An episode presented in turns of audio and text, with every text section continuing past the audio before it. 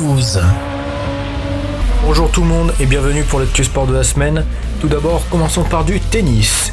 Rafael Nadal vient de remporter son 21e titre en Grand Chelem.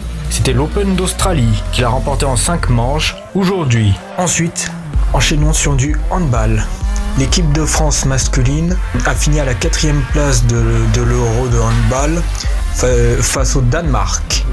Match s'est terminé en prolongation après 29-9 partout et s'est terminé 35-32. Enfin, terminons par une mauvaise nouvelle pour les fans de rugby.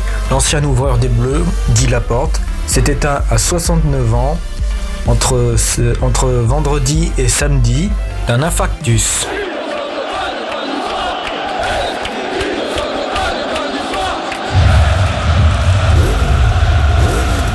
Radio Sport News.